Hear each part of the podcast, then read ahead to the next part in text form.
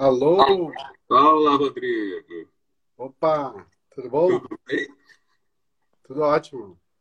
Olha só. Cortou o cabelo? Cortei, rapaz. É, eu vi ontem e falei, poxa, tá diferente, né? Só cortei pra live. Pô, isso, isso é uma honra. Isso é uma honra. eu deixei a barba para ficar mais parecido com você. Eu vi, percebi. Semana passada a gente estava falando de autocuidado, né? Além de entrar na sala errada, as pessoas não tinham me visto assim de, de barba, tá? Lógico, uma semana atrás tinha menos barba um pouquinho. Né? Aí minhas sócias, as sócias assim, nossa, você não vai fazer a barba? Eu falei, gente, tô deixando a barba crescer. Relaxa, não tô descuidado, não. É cuidado isso. também. Muito boa, bom. boa. Muito bom. Bacana. Mas vamos lá, vamos, vamos começando. Bora. E hoje a gente tem um tema shakespeariano para falar, praticamente, né? Uhum. Mas, bom, primeiro, super obrigado, Rodrigo, por estar aqui. É, acho que é muito gostoso conversar com você. Acho que a gente se conheceu, acho que foi no banco mesmo, no Banco Real.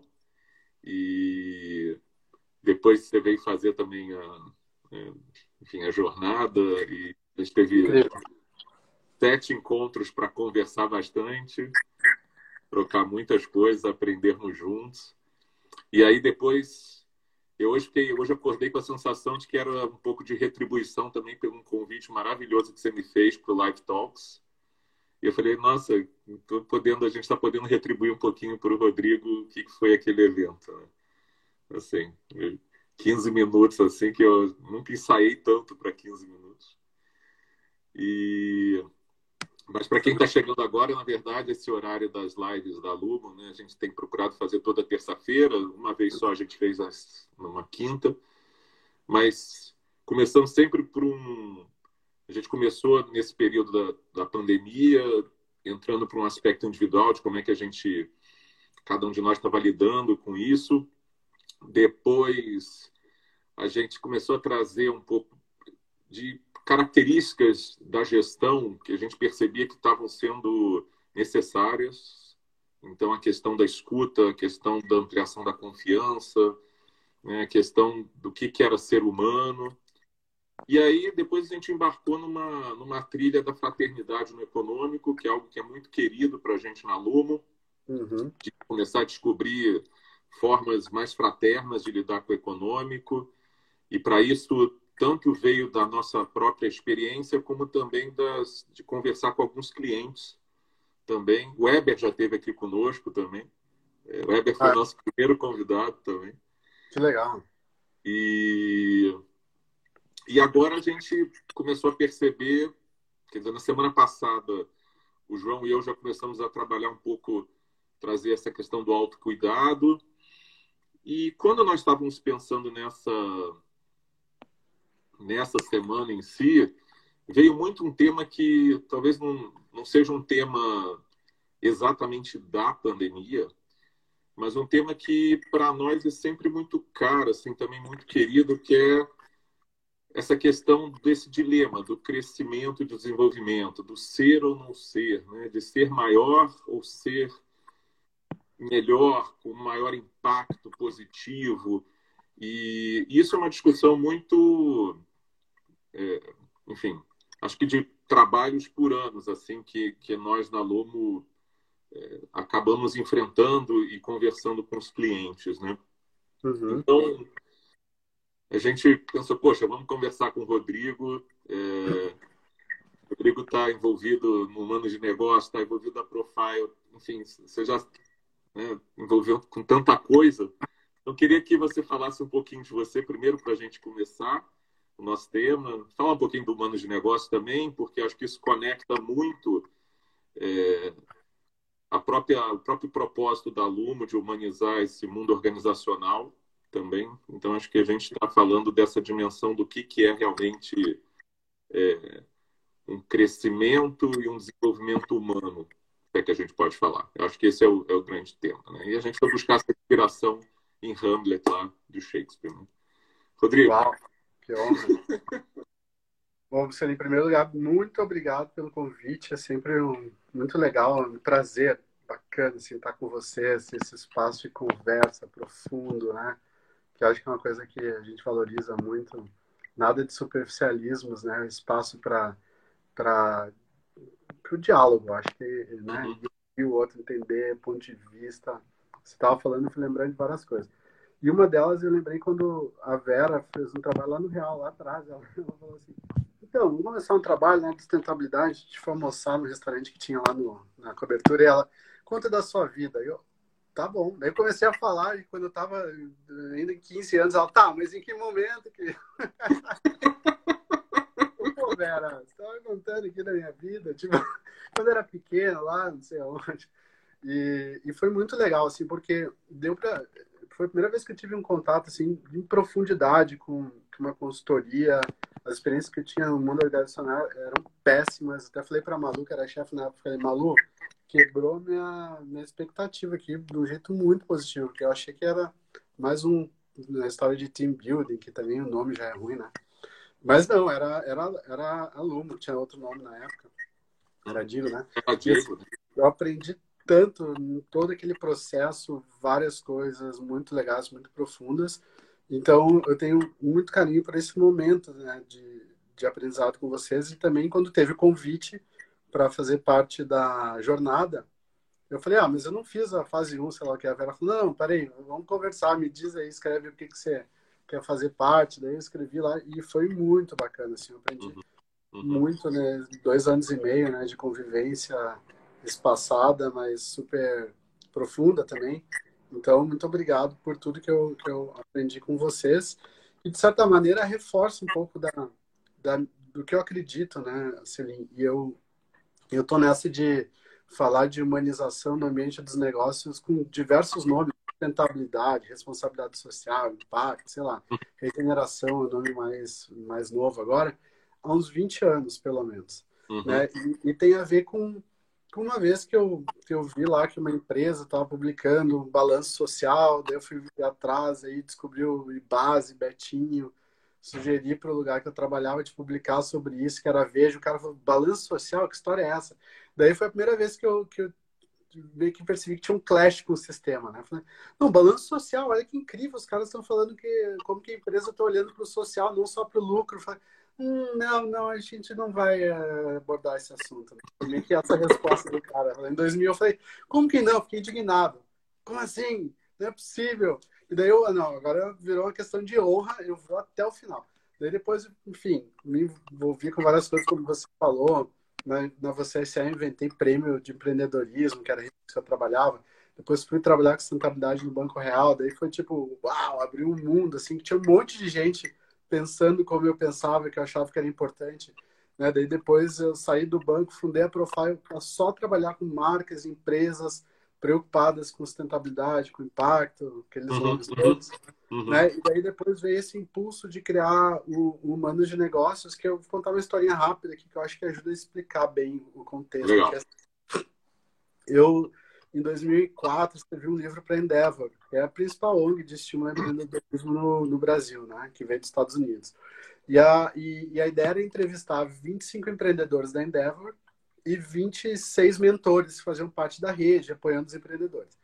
E assim, eu tive conversas magníficas sobre negócios, foi um MBA, eu brinco, ouvindo caras, porque tinham nomes icônicos do capitalismo brasileiro que estão até hoje na ativa. Hein?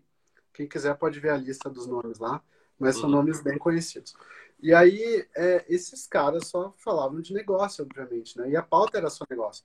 Mas no final, eu sou jornalista, né? Não, não, não consigo resistir a perguntas mais provocadoras. Eu perguntava para eles: vem cá, do que, que você mais se orgulha e do que você mais se arrepende nessa trajetória? E daí, as, as respostas foram assim, algumas de partir o coração, porque o cara falava: olha eu tenho orgulho da empresa que eu construí, da carreira que eu construí, mas eu me arrependo muito de não ter visto minha família crescer, meus filhos crescerem. Uhum. E aí eu fiquei, eu ficava olhando pro cara assim, será que esse cara tá dando tipo resposta de entrevista de emprego? Qual que é o seu maior defeito? Ah, eu sou muito perfeccionista. Então o cara tem que falar da família para ficar bem, mas não, alguns enchiam o olho de lágrima, eu sentia uma voz pesada, grave. Eu ficava, nossa, tem alguma coisa aí. E aquele negócio ficou na minha cabeça. E aí eu estava escrevendo o livro, meu filho de 10 meses, que hoje tem 15 anos, 16 anos, tava engatinhando na sala. E eu falei, eu não vou por esse caminho, eu quero ver esse moleque engatinhar, crescer, quero estar do lado dele. Né? Claro, é sempre um equilíbrio, você nunca tá totalmente como você gostaria, mas aquilo ficou na minha cabeça. E aí, é, dez anos depois, né, que passou o trauma do livro, eu fiquei pensando, rapaz, é, esse nome Homens de Negócios, o que que... A gente falou um pouco sobre isso ontem, né, Celine? Uhum, eu queria uhum. perguntar, o que que traz para você a expressão Homens de Negócio? Então, é engraçado, né? Primeiro, até nos tempos de hoje já chega uma coisa, né? Por que só homem, digamos assim? Mas, mas né? Primeira coisa, assim, mas ainda ficando nessa imagem, acho que vem muito da aquela coisa meio engravatada, né? Meio assim, escritórios é, espetaculares, né? É, enfim, ontem a gente sempre, trouxe uma imagem muito legal e eu gosto muito de séries e tal, que é a imagem mesmo do Mad Men, né? Que a gente falou ontem, daquela série Mad Men. Então, aquela coisa assim, muito, pelo menos por fora, muito correta, muito coisa, mas a gente não sabe o que, que tem nos bastidores, né? Exato. E aí eu, eu fiquei, mas eu fiquei com esse negócio, um negócio. E um dia eu tava tomando banho, né? Daí veio aquele site de chuveiro, assim. Eu falei, comecei a pensar na, na minha cabeça que alguns nomes que eu conhecia e para mim eram, eram homens, mulheres, né? Super inspiradores, com empresas legais, bem posicionadas, também inspiradoras. E aí eu fiquei pensando, esses caras, eles construíram uma coisa legal, não precisaram pisar em ninguém, provavelmente arrumaram um tempo para ficar perto da família e tá aí, né? São referências. Eu fiquei pensando e pensei no nome, Humanos de Negócios. E daí foi meio que um insight, falei, eu quero, vou entrevistar essas pessoas, eu quero saber da vida delas. E aí depois eu vou escrever um livro. E aí eu fiz isso, comecei a entrevistar em 2016 entrevistei 30 pessoas, o livro vai sair esse ano, tá? É, aguardem mais notícias. Sigam a gente lá, humanos, arroba humanos negócios no Instagram, para saber sobre o livro. E, e aí eu comecei a ouvir e eu fiquei apaixonado pelas histórias, assim, porque eram histórias muito legais, traziam dilemas, escolhas, coisas que abriram mão para ficar perto dos valores, daquilo que acreditavam. E aí eu fico pensando, quantas pessoas conseguem ou têm consciência disso dentro do, do, do, mundo corporativo, ou mesmo do mundo de startups hoje, quando que os caras veem é, uma pressão no bafo do investidor ou do mercado para entregar resultado, e aí o cara fica ali, passa uma vida nesse lugar, e quando se deu conta, me arrependo de não ter ficado perto dos meus filhos. Isso, isso, cara, é irrecuperável. Então eu fiquei pensando, como é que a gente coloca luz nos exemplos que são exemplos bacanas para ajudar as pessoas a não chegarem nos 50, 60 anos de vida e ter esse arrependimento mortal, que não volta uhum. mais. Daí começou a brincadeira do Manjanal. É, e é interessante porque, assim, a gente... Eu, eu hoje também fiquei pensando, falei assim, nossa, mas por que, que a gente realmente quis falar desse tema no momento, talvez, que a gente nem está falando tanto do crescimento, né, mas a gente está falando, talvez, de uma recuperação, de um retorno, né, assim, como é, é, por que disso? Mas aí também me veio a imagem de que esse é um momento chave para a gente poder repensar muitas coisas, né? poder se reposicionar como, como pessoas estão trabalhando nas organizações, né? ou seja, como você falou, a gente trabalha com biografia, a gente trabalha com desenvolvimento organizacional, né? quantas frustrações ou, ou, quantos caminhos assim que vão sendo perdidos, né? escolhas que talvez sejam orientadas pelo curtíssimo prazo, por um resultado super grande e que lá na frente você vê o quanto você deixou para trás, qual o rastro que você deixou e, e, muitas vezes não é um rastro legal, né? Então assim, então e aí isso me deu a certeza de que esse era um tema realmente importante para a gente, sabe? Assim, de, de falar assim, o que que o que que pode surgir, né? Talvez assim, o que que é, é, por que essa sanha tanta, né? Pelo crescimento que tem o seu motivo, talvez, no início de uma organização, mas por que, que se continua tanto com essa ganância, talvez, e, e, e, e o que, que a gente deveria repensar nesse sentido? Né? Uhum. E a gente fala das fases de desenvolvimento de uma organização, a gente sabe que ela precisa crescer. A gente, como ser humano, se a gente for olhar também como ser humano, a gente sabe que tem um teto para esse crescimento físico, né? É, depois vira gordura, né? Infelizmente, muitas vezes, né? Mas é... e ao mesmo tempo que a gente tem essa gula de crescer, muitas vezes nas organizações, uhum. a gente também tem uma uma, uma, uma coisa de dieta constante, né? Ou seja, de ficar reduzindo o custo, reduzindo o custo, reduzindo o custo. Então, assim, são, são paradas, assim, são antíteses, né, na verdade. Como é que você vê isso, assim? Como é que você vê essa questão do crescimento? Cara, primeira coisa, assim, nosso planeta é finito. Logo, é impossível ter crescimento infinito. Isso aí eu aprendi há muito tempo lá, um cara que era um economista do banco, o Gu Penteado. Ele falava sobre isso e era muito novo, muito novo falar sobre isso, né? Porque todos os paradigmas econômicos são baseado, baseados em recursos infinitos. Logo, é uma conta que não fecha. A gente já está vendo o estrago disso, né? Hum. A Bia está falando small is beautiful, é verdade. É, e depois quero contar uma coisa com a Bia que acho que é importante para esse papo também. É muito legal. Prepara Bia, lá vem. Aí, a segunda, a, a segunda coisa é que, é, além do nosso planeta ser finito, nada na natureza cresce para sempre a não ser o câncer. Né? E o câncer é uma disfunção do sistema, a célula cresce para sempre, e aí depois, o que acontece? A pessoa morre, né? E, e, isso em vários organismos vivos acontece isso. Então, assim, aprender da natureza essa lição mais, mais relevante de todas.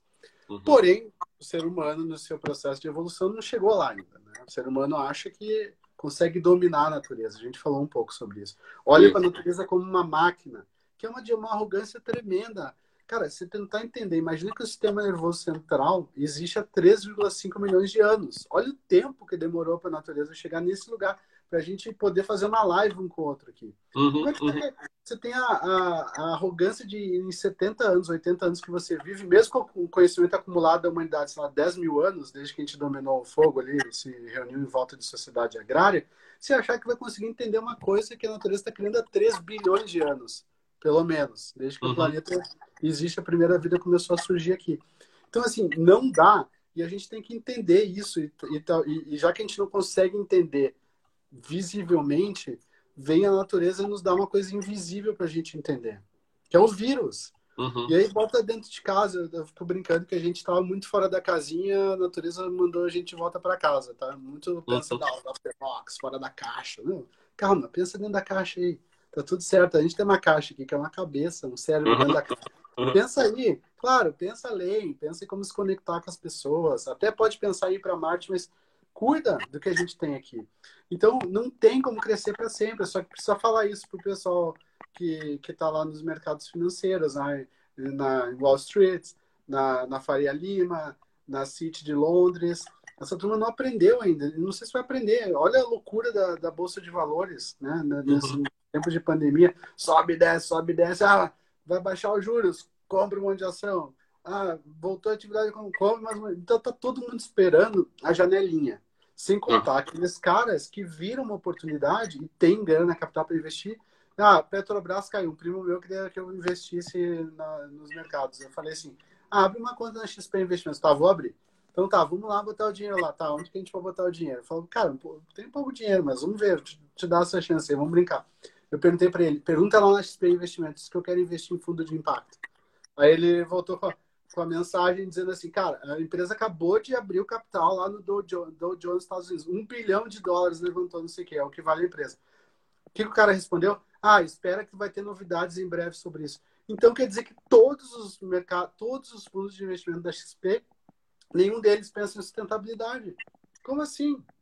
E não é só lá, não, porque. É, é, é o exemplo, né? Não, em muitos, em muitos, na verdade, né? Uma vez eu fui também num outro banco aqui do lado de casa e o, queria que eu aplicasse meu dinheiro. Eu falei assim, não, tá, tá tranquilo meu dinheiro. Não, mas você vai ganhar mais, você vai crescer, você vai... Mas onde é que eu estou investindo? Ele falou assim, não, você está investindo no que ganha mais. Eu falei, mas você está você tá interessado em saber no que, que eu estou investindo ou só está me dando o que eu vou ganhar mais? Né? Então, assim, esse, esse mindset, essa mentalidade né, de, de querer ter mais, de querer ganhar mais, ou seja, qual é essa essa noção da suficiência também, do que, que é necessário para uma organização e qual é o impacto que ela causa. Né? É, a Bia está curiosa de saber o que, que eu vou falar. Você falou da questão da natureza, mas talvez você lembre, Bia, quando a gente estava é, falando e preparando é, o programa de sustentabilidade para o Banco Real, teve uma vez nos nossos N pilotos, assim, né? Talvez você lembre disso, que eu cheguei para você e falei assim, Bia, essa galera só vai entender efetivamente o que, que é sustentabilidade né? quando a gente tiver uma visão de longo prazo, eu até usei a palavra de reencarnação, né? da gente saber das consequências dos nossos atos. Né? Então, assim, é, que às vezes a gente pensa muito assim, ah, vou deixar um planeta melhor para o meu filho ou para o meu neto. E a gente não consegue muito mais longe do que isso.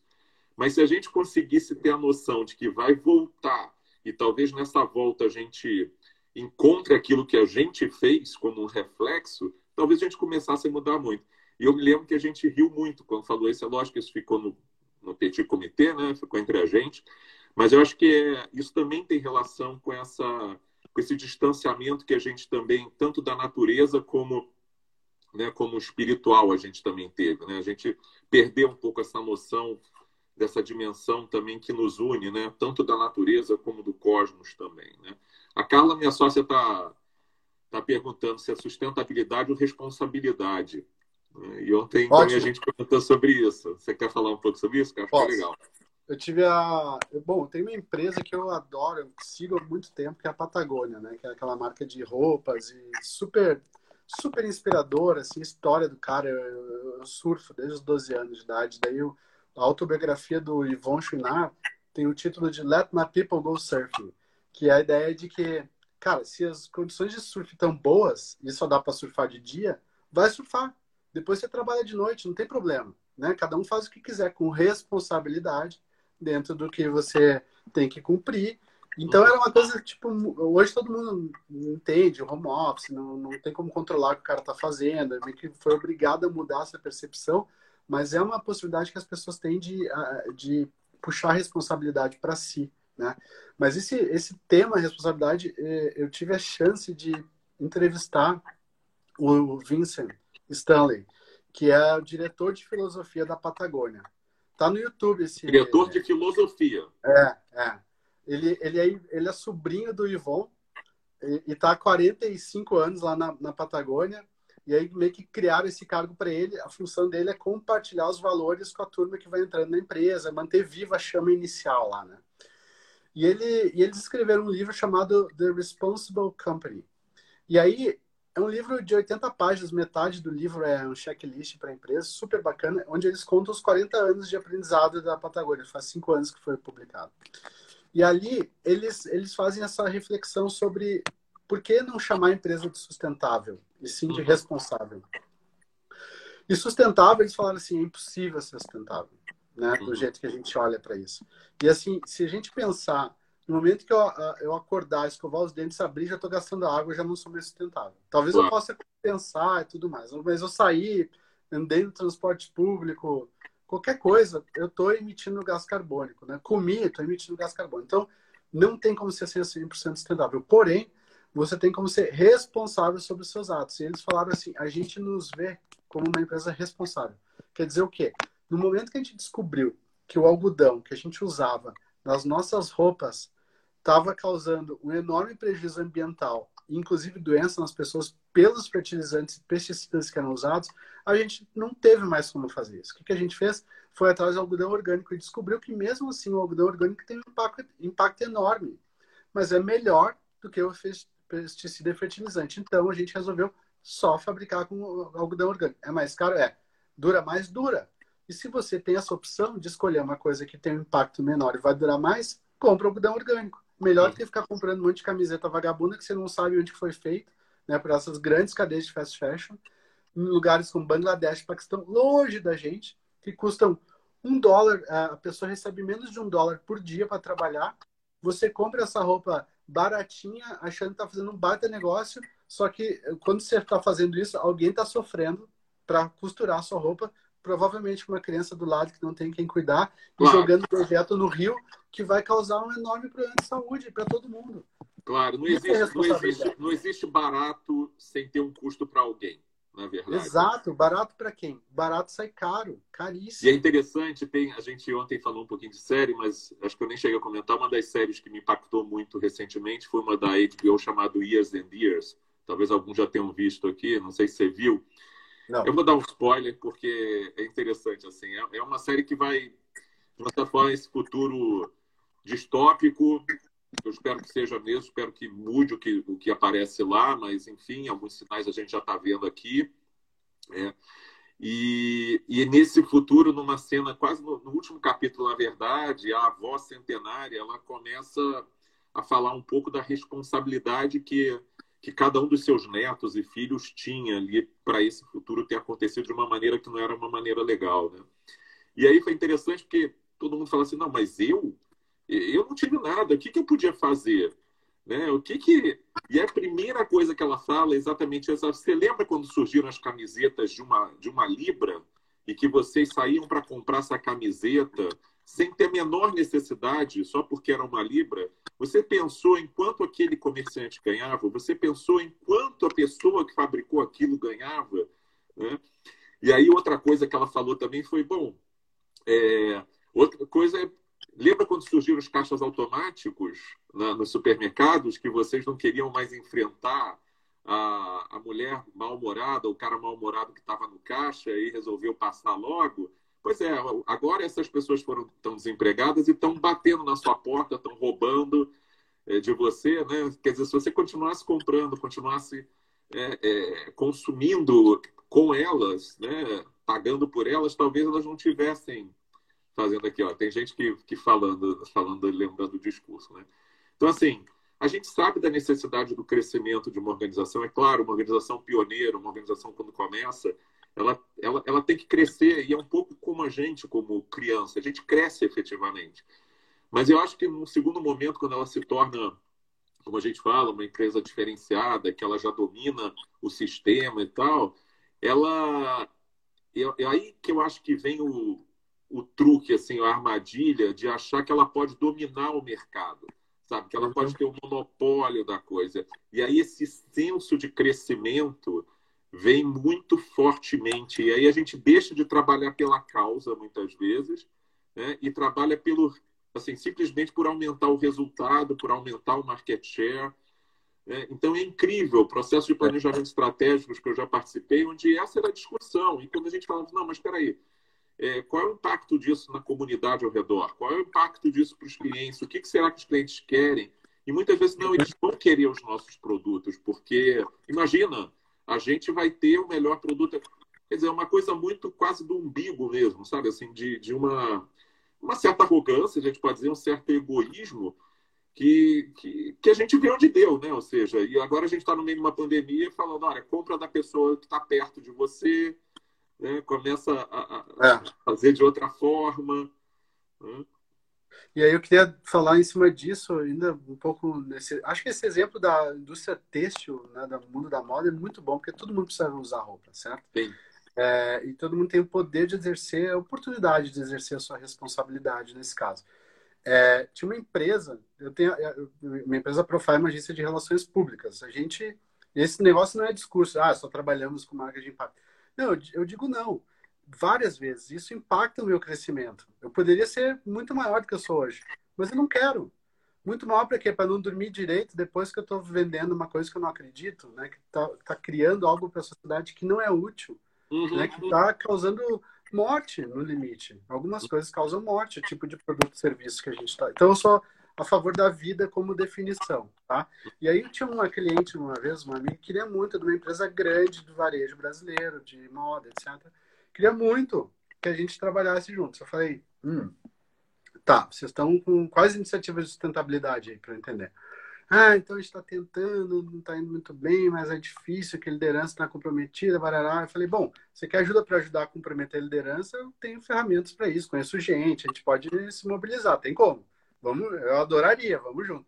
Tá, vou falar com ele então. Daí ela foi falar com o cara e voltou e disse assim: hum, não vai rolar mesmo, não tem como.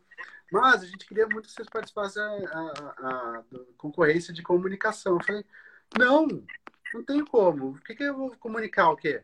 Ah, inclusive eu queria te contar uma história, ela me contou. E eu falei do documentário que chama The True Cost. Quem não viu, é uma boa referência uhum. sobre esse impacto da indústria da moto, que é a segunda mais poluente do mundo depois do petróleo e gás. É, esse cara, o responsável por compras, foi para a Índia.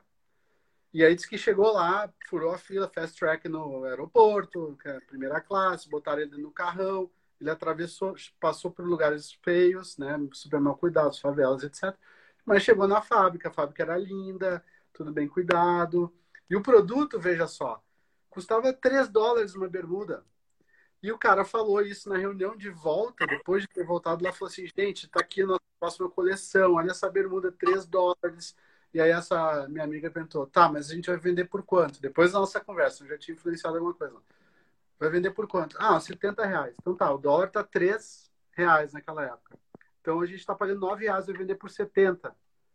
E as pessoas estão fabricando em condições. Ah, isso não, a gente não precisa se preocupar, porque a gente está comprando um produto que é bom, barato, né, a gente vai ter um lucro enorme aqui. Pronto. Esse é o ponto, entendeu? Uhum. Nenhum cara que a, a, empresa que está vendendo isso não vai falar na hora que está vendendo sobre como está comprando isso. As pessoas não vão perguntar. E uhum. a gente uhum. vai se enganar e continuar nesse auto-engano e achar que todos os problemas que estão acontecendo no mundo não são responsabilidade nossa, mas daqueles políticos ou daqueles empresários inescrupulosos que estão lá no poder. Não é. Não, e, entender isso, tá e muitas, vezes por, e muitas vezes porque a cadeia é muito longa né, e está distante da gente, a gente meio que também fecha os olhos para isso. Né? Então, assim, é como. É, eu não estou vendo isso. E isso é, um, é, uma coisa muito interessante. Uma das lives que a gente fez foi com a Luciana Quintão no Banco de Alimentos, e ela comentou assim que nos 22 anos ela arrecadou, enfim, é, 500 mil toneladas de comida assim para distribuir, né? Pra, ela trabalha com insegurança alimentar. E aí, em dois meses de pandemia, ela arrecadou 2 milhões de quilos. Sabe? Então, pois é. Então, assim, é... por quê? Porque talvez hoje a gente está com a coisa mais próxima, a gente está vendo as, as, pessoas sofrendo, talvez a gente está vendo o impacto também que a gente faz, né? É, roupas, eu acho que a maioria de nós está em casa, espero que esteja, ou pelo menos se puder, né, se proteger bastante. Mas, assim, quantas roupas a gente está usando? Eu olho para o meu armário hoje e falo assim, caramba, por que, que eu consumi tanto? Né? Assim, o que, que eu vou fazer com isso? Né? É, a gente está usando muito menos coisas também. E aí a gente vem, bom, legal, se, se esse realmente for o impacto da pandemia, da gente ter uma consciência do consumo, do que, que é suficiente para a gente, como é que as organizações vão lidar com isso? Sabe? Uhum. O que, que é? Vão só reduzir o custo, vão demitir as pessoas ou vão trabalhar de uma forma diferente? Sabe? Ou a gente consegue realmente ajustar esse, esse modelo econômico que a gente teve para essa nova realidade. Eu acho que essa é uma grande questão que eu particularmente não tenho resposta, tenho esperança, mas não tenho resposta, né? Mas, enfim, acho que a Tânia, a Tânia ontem fez uma, eu vou lembrar também que eu falei para ela que ia citar isso que eu gostei, ela falou assim que o nosso medo, o medo dela e eu também corroboro com isso é que a gente saia dessa pandemia só com uma coisa requentada. Exato. A gente falou um pouco disso ontem, né, Celinho? Eu acho que tô falando, né, que a, a Globo criou aquele canal, quadro, sei lá, Solidariedade SA, e pela primeira vez começou a falar nome de empresa. Uhum. Os publicitários deram um pulo de alegria, batendo a cabeça no teto. Finalmente vão falar, os jornalistas, os assessores de imprensa também vão falar o nome da empresa lá. Tá? Falei, olha, que interessante. Daí começou aquela guerra, né? Minha empresa doa mais que a sua. Daí tem os rankings de quem doa, não sei o quê. Daí foi ver em seguida circulou um reporte da Globo lá mostrando o recall das marcas que colocaram dinheiro, né, doaram e apareceram no quadro do Jornal Nacional de Empresas Solidariedade SA. Rapaz, é só para estimular esse marketing de é. consumo, só que agora é um outro nome, é que eu chamo de purpose washing, né? É. Cadê essas empresas que não estavam apoiando antes? Por quê? E vão continuar apoiando agora? Quero saber. Uhum. Depois, já passou três meses, e agora? Cadê? Não. E vou te dizer mais, só podia anunciar, só podia entrar nesse programa quem dissesse o quanto estava doando. Também tem isso. Então, assim, isso é incrível. Por que, que isso é importante? Será que o mais importante não é efetivamente a gente fazer esse gesto de circulação, sabe? De circular, de ajudar? Por que, que eu tenho que dizer que doei um bilhão, duzentos milhões? Assim, onde é que está chegando isso? Está chegando onde tem que chegar? Está fazendo bem? Está ajudando? Né? Por que, que a dimensão da solidariedade tem que ser medida com o tamanho do valor também? Exato. E esse, esse é, uma, é uma pergunta crucial sobre essa questão aí do, do dilema entre desenvolver ou crescer também, que é assim, se eu não tenho meu ego alimentado, será que eu vou fazer? Uhum. E se eu não, não crescer e o mercado não reconhecer minha ação, não subir, será que vale o esforço? Uhum. né? E... É, será, será que não sobe no curto prazo, mas será que no médio e no longo isso pode ter um efeito de retorno para mim? Quer dizer, qual é a minha capacidade também de enxergar mais longe, né?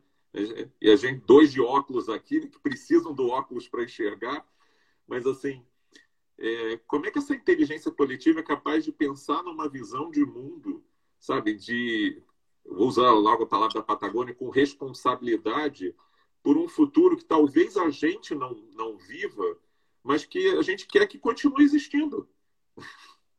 Exatamente, cara. E assim, e a gente vê com esse negócio, não, o ser humano vai vai ser varrido do planeta, o planeta vai continuar, não sei o quê. Não é verdade. Tem estudos que falam que existe uma possibilidade da Terra virar Vênus, dependendo de como for o, né, o impacto da mudança climática. Pode chegar num lugar, numa entropia do sistema, que, cara, destrói, acaba com a vida, entendeu? Chega num nível de calor que não tem mais vida. E aí?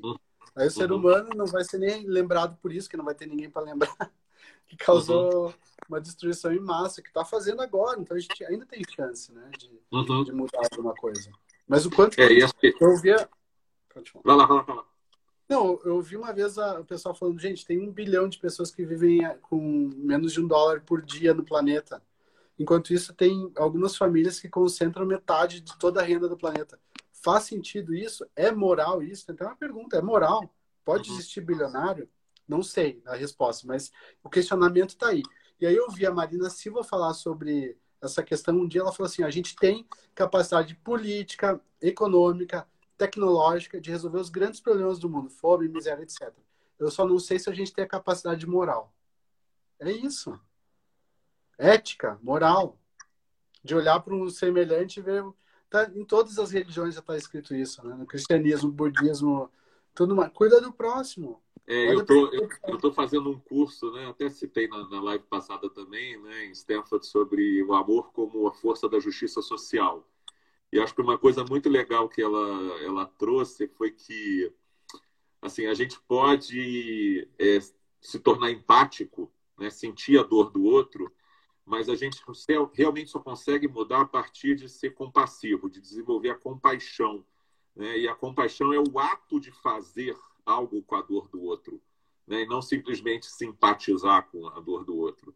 Né? Então, é, eu acho que esse também é uma, uma questão assim, como é que a gente desenvolve essa capacidade, que é uma capacidade muito próxima do amor, na verdade, né? do amor uhum. é, mais universal, né? do, do ágape, enfim, onde a gente pode realmente olhar para o outro, nossa, tá, tá doendo, sabe? Não tem a, o mesmo acesso, não tem a mesma possibilidade que talvez eu tenha, né? Como é que a gente dá igualdade de oportunidades né, para as pessoas, né? E, e, e não tem, né? E a gente vive num país também que isso é assim essa desigualdade toda né? é, é super grande a gente começa a ver movimentos de é, retomada de várias organizações algumas já disseram não porque a gente vai ficar em home office porque e tal assim eu entendo toda a parte da segurança eu entendo que enfim lógico a gente enquanto não tiver uma vacina a gente vai ter que se cuidar para caramba disso agora quantos são também é fruto só de uma análise financeira uhum. de redução de custo.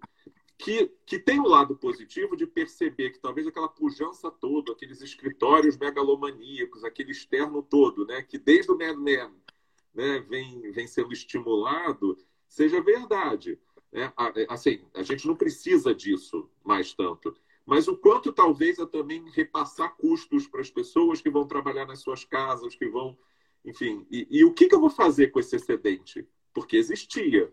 Eu vou fazer o quê? Eu vou, eu vou colocar no desenvolvimento isso, eu vou ter uma ação mais social, eu vou ter uma ação de igualdade, de gerar igualdade de oportunidades para as pessoas. Né?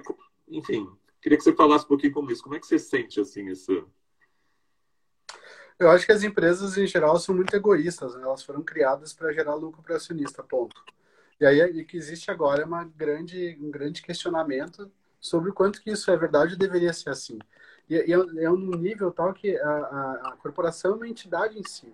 Então, se você tem um problema, vamos pegar o exemplo da Vale, tá? Eu tenho uma brincadeira que, que era uma brincadeira, mas é coisa seríssima, que eu falava que os, os executivos são como os James Bonds do mundo corporativo. Eles têm, têm licença para matar desde que entreguem resultados para os acionistas. Uhum. E eu falava, nossa, é meio forte isso que eu estou falando, mas sei lá, uma metáfora, as pessoas entendem. Aí que aconteceu? Depois disso, né, comecei a falar isso lá no lançamento do, do projeto, 2017, veio a história da, da Vale em Brumadinho, lá em Mariana. Né? É, primeiro Mariana, depois Brumadinho. Cara, as pessoas sabiam que tinha aquele, aquele vazamento na barragem que ia romper. E, e aí não passaram adiante a informação. Por quê? Porque se falasse sobre isso, iam cair as ações das empresas, o valor da, das ações da empresa. Uhum. Isso significa que ia impactar no bônus do cara, ou no bônus, ou no valor geral da empresa. Logo, ele não pode falar sobre isso. Logo, ter licença para matar, porque as pessoas morreram. E assim, e a corporação, pouca gente se responsabiliza por essa. E é claro, está dentro do sistema, né? Você mesmo falou ontem, né? Você citou esse exemplo. Os caras que estavam mandando os judeus é, para os campos de concentração, ele tinha uma ah, eu só era o maquinista do trem. Ah, eu só era o cara que levava até a estação. Ah, eu só era o cara que carimbava. Ninguém assumia responsabilidade. Uhum, e isso, uhum. de novo, ninguém assume essa responsabilidade. Inclusive, há ferramentas legais, instrumentos legais que responsabilizam a corporação. Não então, você. Agora vai você, sócio da Lumo, fazer uma cagada. O que, que acontece? E assim, e eu acho que isso, isso é interessante, né? Quando a gente a gente dividiu tanto talvez o trabalho, né? Cada um só faz uma partezinha que a gente não percebe a relação com o todo. A gente não sabe, não sabe para que está contribuindo. E talvez a pessoa está fazendo o seu melhor mesmo. Ela está ela tá entendendo que dentro daquela tarefa ela está fazendo o melhor. E essa é uma ação de desenvolvimento. E aí a gente percebe nas organizações quando ela começa a dar o clique e fala assim: mas peraí, eu estou trabalhando para quê mesmo? A quem que eu estou a serviço? Sabe? Será que eu estou a serviço só do acionista? O acionista também é um player, né? também é um que eu tenho que trabalhar, mas, mas enfim, eu tenho um monte de, de outros atores e atrizes, enfim, desse sistema que eu também tenho que dar conta e eu tenho que equilibrar isso de uma forma né, que seja justa e, e, e igual, né? e não igual é, em termos numéricos, mas assim, que tenha oportunidade para que as pessoas também se beneficiem daquilo que eu estou fazendo, né? e não simplesmente uma parcela. Né? E, e eu acho que esse é um, é um tom muito é, chave assim, para a gente começar também a mudar né, esse, essa mentalidade do que, que é desenvolvimento, sabe? Assim, como é que a gente coloca mais pessoas, mais players dentro das nossas discussões? Como é que a gente vai em busca do diálogo também, não achar que eu sei a resposta de tudo? Isso vai do micro para o macro, assim, tanto da organização como dos grupos também. Né? Não, não precisa perguntar para ninguém a gente sabe a resposta. Isso é de uma arrogância. Né? É, ninguém tem a verdade absoluta. Né? No mundo, então, como a gente vive agora de fake news, então, né? quem é que tem a verdade? Eu tenho que checar várias vezes, eu tenho que conversar com várias coisas. O que está acontecendo do meu lado, o que está acontecendo do outro. Então, assim, eu, eu acho que esse é um super passo assim, para quem está nesse momento, então, tão chave da, da pandemia, se a gente realmente está pensando em retomar, e acho que esse já é um desejo, né, uma vontade, chega de ficar preso em casa, é chato isso, mas é importante, né, os números ainda não estão legais, né, mas eu acho que a gente pode começar a planejar isso, sabe? A gente é. pode começar a falar assim, mas vem cá, já que a gente vai retornar, talvez não seja no nível de atividade econômica que a gente desejasse e tal, pô, como é que a gente faz isso ficar mais equilibrado, sabe? O, uhum. o que, uhum. que, humanamente a gente precisa fazer né, para fazer esse sistema ser melhor? Né, para fazer que... esse mundo ser melhor? Tem, tem uma coisa que, que eu acho importante, é claro, a resposta é multidimensional, né? Obviamente, tem a ver com a nossa evolução toda. Mas tem uma coisa que eu acho que é muito relevante, que é o senso crítico uhum. né, da gente ter capacidade de questionar tudo, inclusive o sistema econômico que a gente criou, com a premissa de que ele é importante gerar o crescimento para depois distribuir. Não uhum. rolou, gente, não rolou, volta, não rolou. Só aumenta a concentração de renda. A distribuição de riqueza é uma utopia, é uma distopia, porque não existe, né? Então vamos reconhecer isso. E agora os governos vão ter que estão colocando dinheiro, né, para tá, as pessoas precisam receber 600 reais por mês para comer. Isso uhum. é transferência de renda. A gente precisa levar isso muito a sério agora. E outro dia eu levei uma. E a, e a grande discussão, tá, tá, rolando essa discussão em várias camadas, assim, não faz sentido muita gente ter muito dinheiro, pouca gente ter muito dinheiro e muita gente não ter nada. Não, e você ontem estava falando de um exemplo, né, de um, de um lugar que eu adorava, quando eu fui aos Estados Unidos, fui várias vezes no Whole Foods, né? E, nossa, e como era bom, né, comprar, enfim, ver aquele é, princípio todo, e de repente isso é comprado pela Amazon, né? Então, assim, e aqui não estou discutindo, já foi feito, mas, sabe, qual, será que a gente precisa realmente crescer tanto? Né? É, Olha quanto... só. Vai lá. Não, é uma ótima provocação, assim, porque eu lembrei, assim, da The Body Shop, né? A, a, a Anitta Roddick lá foi uma das primeiras empresárias ativistas, criou um negócio incrível, uhum. morreu de câncer, de desgosto, depois que ela vendeu para, sei lá, L'Oreal. Não sei quem comprou e acabou. Hum. Ela tinha uma, uma. Acho que a L'Oreal. A L'Oreal era a última dona, não sei se foi a que comprou. Mas que. Natura, acho que comprou.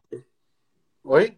É, não sei. É, depois não, Possivelmente ela tinha essa, essa visão de que não, eu vou me associar a uma grande empresa e vou levar esse propósito adiante. Mas não, não conseguiu ir tão adiante. Se manteve os princípios que é legal. Ben Jerry's também, mesma coisa. Teve associação com a Unilever, teve brigas. A Unilever queria entrar lá dentro o pessoal do Ben Jerry's não deixou, tinha um número X de pessoas no board. Foram até o final com essa ideia.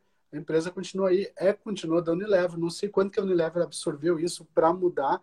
A Unilever é uma empresa que tem essa visão de responsabilidade mais avançada. Recentemente, uhum. o Paul Pullman foi um executivo muito bom. Ele falou: não vou jogar o jogo do mercado, pode cair minha ação, deixa cair, estou olhando longo prazo. E aí caiu mesmo no início, ele peitou, conseguiu, gerou valor e tudo. Mas essa corporação é gigantesca. Agora, assim, qual que é minha motivação, minha intenção, quando eu vou me associar com uma grande empresa, uma corporação? É levar tudo isso que eu consigo para o mundo? Legal. Eu consigo, e a minha intenção de levar é para beneficiar mais pessoas ou para sair na capa da revista depois? Uhum, uhum. E aí entra essa discussão está muito ligada para mim do ego com o crescimento. Ego, uhum. crescimento infinito. Ego, crescimento infinito. A gente uhum. consegue equilibrar isso e o ego foi muito importante para estabelecer né, nossa unidade claro. individual, autonomia, né, se reconhecer como pessoa, olhar no espelho e saber, eu sou diferente daquele, que é o que os animais não têm.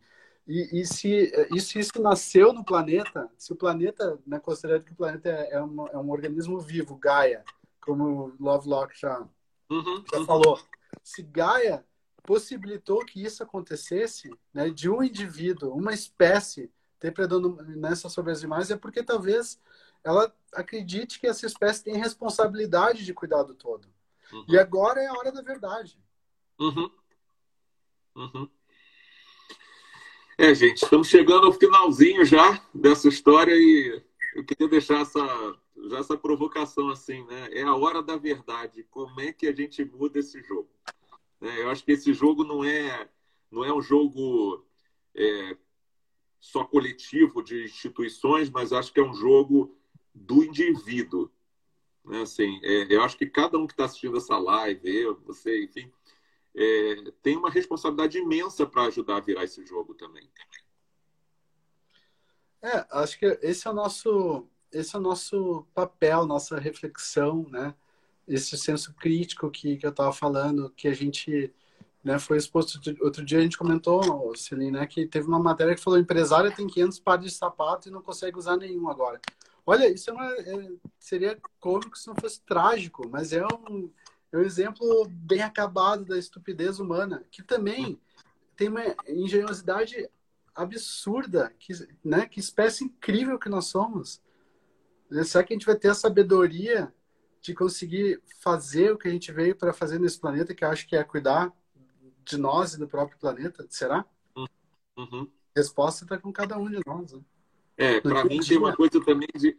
Tá, tem uma coisa, sabia, assim, é, realmente acessar a nossa intenção mais genuína nas coisas, sabe? Assim, o quanto eu sou livre efetivamente. E, e, e, a gente talvez seja livre externamente, a gente pode fazer o que quiser, a gente fala o que quiser, né? espero que continue, mas enfim, né? a gente está né? é, pelo menos tem essa, essa, essa noção, mas a gente também tem que olhar para a nossa liberdade interior e falar assim, mas por que, que eu estou fazendo isso?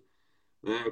Da onde está vindo esse impulso, sabe? Da onde está vindo essa vontade? Porque a gente, eu acredito, a gente foi feito para amar mesmo, sabe? E, e para desenvolver esse amor é, mais universal. E eu acho que é, é, é fundamental a gente é, ter essa consciência. E eu acho que isso é ser humano, sabe? Ser humano é ter autoconsciência e perceber também que a partir da sua liberdade, da sua ação, você vai mudar esse mundo. E quanto mais consciência você tiver, eu acho que é isso que tanto humanos de negócio como aluno estão procurando fazer com as pessoas, ajudar as pessoas a ter mais autoconsciência né? e perceber, é.